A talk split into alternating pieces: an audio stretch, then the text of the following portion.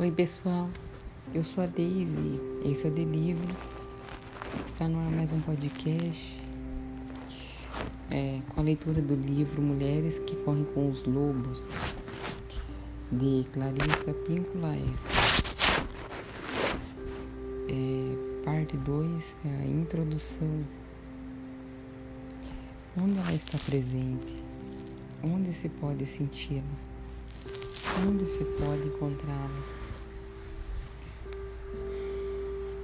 Ela caminha pelos desertos, bosques, oceanos, cidades, nos subúrbios e nos castelos. Ela vive entre rainhas, entre camponesas, na sala de reuniões, na fábrica, no presídio, na montanha da solidão. Ela vive no gueto, na universidade e nas ruas. Ela deixa pegada para que possamos medir nosso tamanho. Ela deixa pegadas onde quer que haja uma única mulher que seja solo fértil. Ela vive a mulher selvagem. Onde vive? No fundo do poço, nas nascentes, no éter do início dos tempos.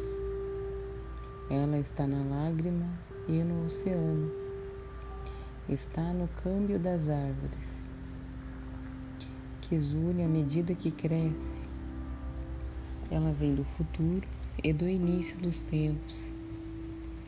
Vive no passado e é evocada por nós.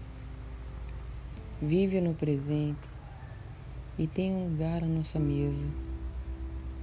Fica atrás de nós numa fila e segue à nossa frente quando dirigimos na estrada. Ela vive no futuro e volta no tempo para nos encontrar agora. Ela vive no verde que surge através da neve, nos caules farfalhantes do milho seco do outono. Ali onde os mortos vêm ser beijados e para onde os vivos dirigem suas preces. Ela vive no lugar onde é criada a linguagem. Ela vive da poesia, da percussão e do canto. Vive de semínimas, semínimas e apojaturas.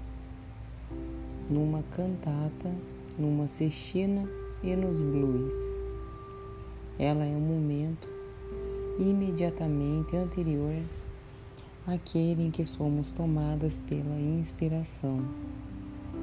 Ela vive num local distante que abre caminho até o nosso mundo. As pessoas podem pedir evidências, uma comprovação da existência da mulher selvagem no fundo, estão pedindo provas da existência da psique. Já que somos a psique, também somos também a prova.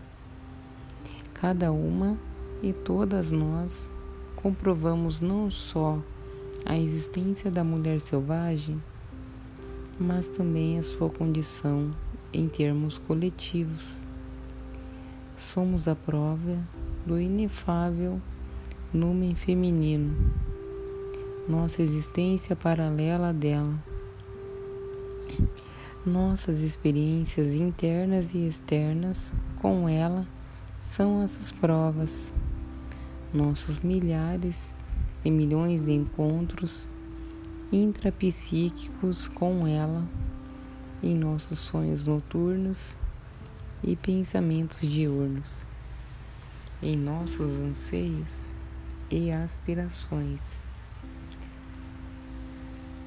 São a confirmação de que ela existe. O fato de nos sentirmos desoladas na sua ausência, de ansiarmos por sua presença, quando dela estamos separadas. Essas são manifestações de ela ter passado por aqui fiz meu doutorado em psicologia etno, etnoclínica, que é o estudo da psicologia clínica aliada à etnologia. Quando esta última ênfase ao estudo da psicologia de grupos e, em especial, de tribos, meus pós, meu pós-doutorado foi em psicologia analítica, o que me qualifica para trabalhar como analista junguiana. Minha experiência pessoal como cantador cantador Almen, Messemondó, poeta e artista. Molda da mesma forma meu trabalho com os analisandos. Às vezes, pede-me que diga o que faço no consultório para ajudar as mulheres a voltar para suas naturezas selvagens dou uma ênfase substancial à psicologia clínica e de desenvolvimento e uso o ingrediente mais fácil e mais acessível para a cura. As histórias. Acompanhamos o material fornecido pelos sonhos da paciente. Material que contém muitas tramas e enredos as sensações físicas e as recordações do corpo da analisando são também histórias que podem ser interpretadas e trazidas para o nível consciente. Além disso, ensina uma forma de poderoso transe interativo que se aproxima da imaginação ativa de Jung. E isso também produz histórias que elucidam ainda mais a viagem psíquica da paciente. Entramos em contato com a natureza selvagem através de perguntas específicas e através do exame de conto de fadas, histórias do folclore, lendas e mitos.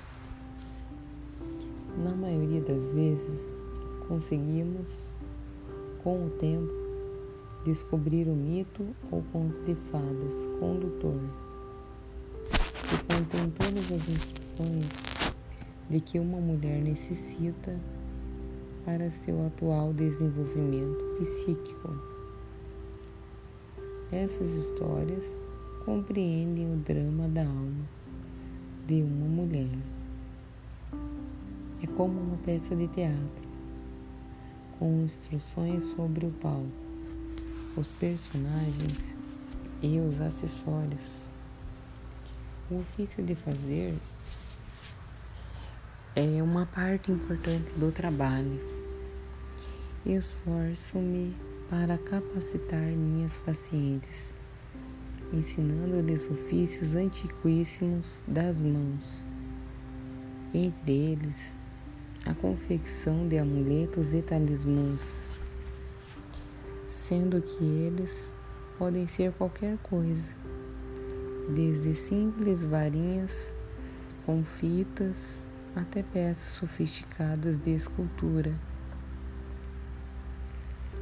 A arte é importante porque ela celebra as estações da alma, ou algum acontecimento trágico ou especial na trajetória da alma.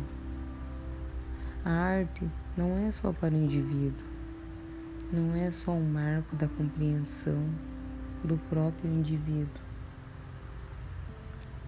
Ela é também um mapa para aqueles que virão depois de nós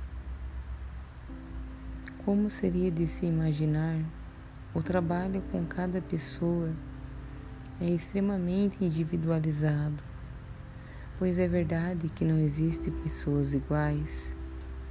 Esses fatores, no entanto, permanecem constantes no meu trabalho com pessoas.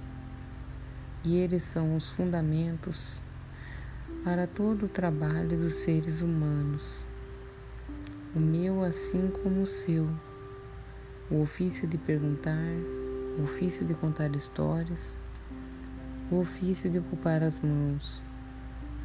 Todos esses representam a criação de algo, e esse algo é a alma.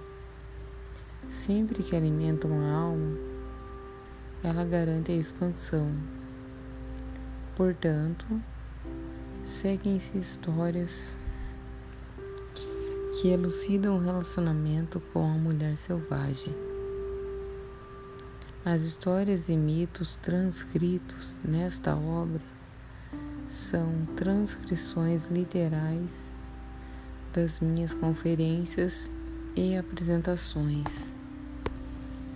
Os contos são apresentados em detalhes fiéis e em sua integridade arquetípica. Estão também incluídas algumas das perguntas que peço às mulheres que respondam. Após refletirem sobre elas, para propiciar uma convergência consciente com o preciso self selvagem. Além disso, descrevo em detalhes algumas das atividades, brincadeiras experimentais e artísticas que ajudam as mulheres a reter na memória consciente o lume do seu trabalho. Elas foram extraídas das minhas oficinas a respeito da mulher instintiva, que todas elas, ou qualquer uma, são úteis para a reemergência da nossa natureza selvagem. Como espero que vocês concluam, trata-se de métodos palpáveis para amenizar velhas cicatrizes, dar alívio às antigas feridas e recuperar técnicas esquecidas de um modo prático. As histórias são bálsamos medicinais. Achei as histórias interessantes desde que ouvi minha primeira. Elas têm uma força, não exigem que se faça nada, que seja nada, que se haja de nenhum modo. Basta que prestemos atenção.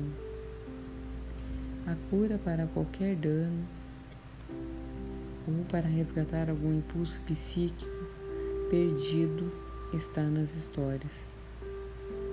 Elas suscitam interesse, tristeza, perguntas, anseios e compreensões que fazem aflorar o arquétipo. Nesse caso, o da mulher selvagem. Nas histórias estão incrustadas instruções que nos orientam a respeito da, das complexidades da vida. As histórias nos permitem entender a necessidade de erguer um arquétipo submerso e os meios para realizar essa tarefa. Dentre cenas de histórias que examinei durante décadas, as que estão nas páginas que se seguem são as que exprimem com maior clareza a fartura do arquétipo da mulher selvagem.